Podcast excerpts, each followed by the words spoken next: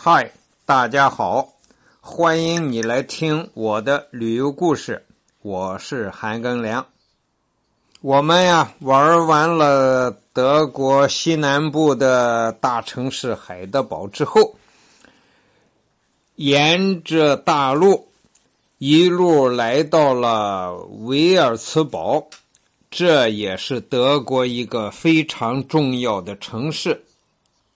维尔茨堡。有被联合国教科文组织列为世界文化遗产的主教宫，又被称为美因河畔的红宝石。这个美因河呀，从威尔茨堡城中穿过，呃，它也是莱茵河的一个重要支流。威尔茨堡宫。又叫威尔茨堡主教宫，这是欧洲最重要的巴洛克宫殿之一。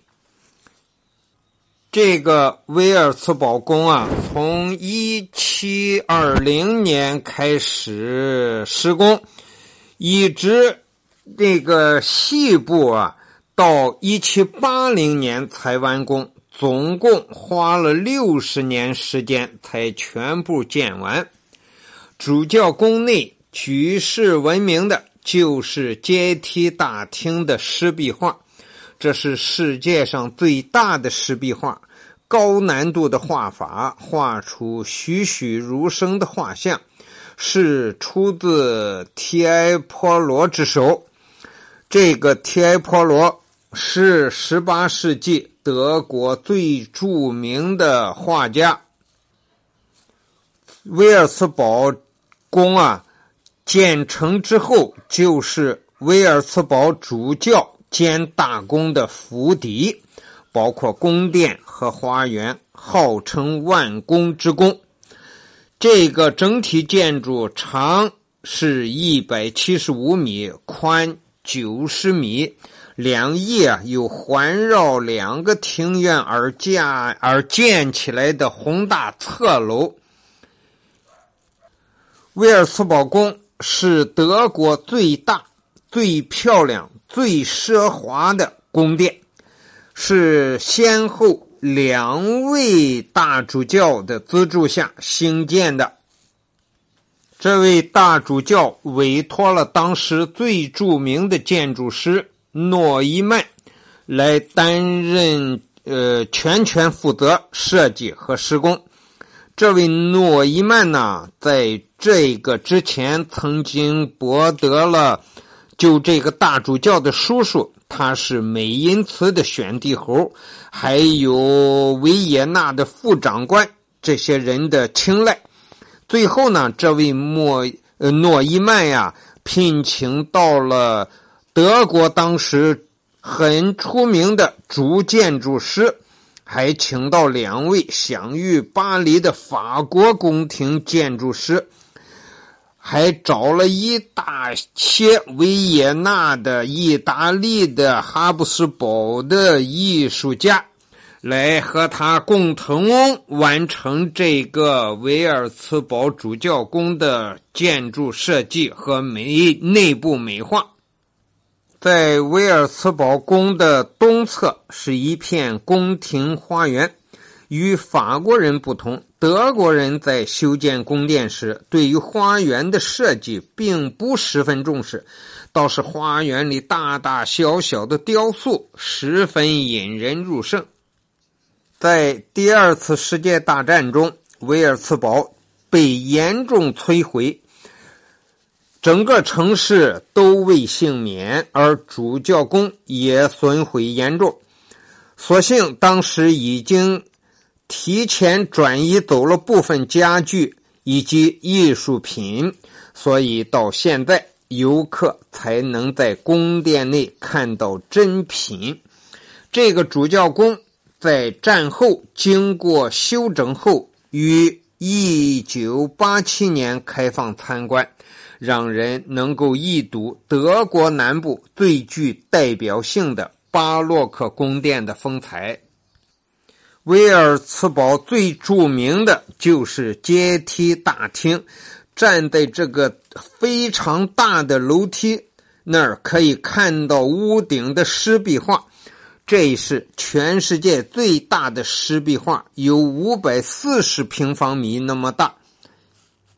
这一个大型的壁画呀，上面画了美洲、非洲、亚洲、欧洲的各个州的代表，每一个州都有女性来做象征。画这个画的艺术家是来自意大利威尼斯的艺术家，叫提埃波罗。当时他的构想就是世界性的，他把欧洲放在中心，但是他还能看到埃及的金字塔和埃及皇后。我们先到了。威尔茨堡这个美因河西岸的玛丽恩城堡，它建在玛丽恩山上，是一个古堡要塞，也是威尔茨堡的标志。这个古堡呢，自一二零一年建造，一直到威尔茨堡主教宫落成之前，都是王宫驻地所在地。那么，这是一个巴洛克风格的城堡，在城堡上可以俯瞰美因河以及河对岸的威尔茨堡老城。从山上的城堡一路走下来，就到了美因河畔，经过一个老美因桥，就可以到。维尔茨堡的主城区，这个美因河上的这一座老桥呢，全石头结构的，是通往城堡啊，是从城堡通往老城的必经之路。这个老桥呢，建于十五世纪。呃，桥上的塑像啊，是宗教中的圣人。和当地的历史名人，在这个桥上有一个宗教名人的雕像，就与布拉格的那个最著名的雕像一模一样，也是头上顶着五颗星的花环。这个美因河是莱茵河的一个重要的支流，莱茵河。穿过德国全境是德国最重要的一条河流，但是这个莱茵河呀，发源地不在德国，在瑞士的阿尔卑斯山，它的入海口也不在德国，在荷兰入海的，但是它中间精华的这一段都在德国，而且对德国人来说，这是一条如父亲般的河流，德国人。把莱茵河叫父亲河，而母亲河是多瑙河。这个莱茵河啊，因为整个莱茵河在德国的这一段就落差很小，呃，几乎很没有落差，非常平稳，因此这条河在中古的时期就可以双向行船。对德国来说是非常重要的一条河。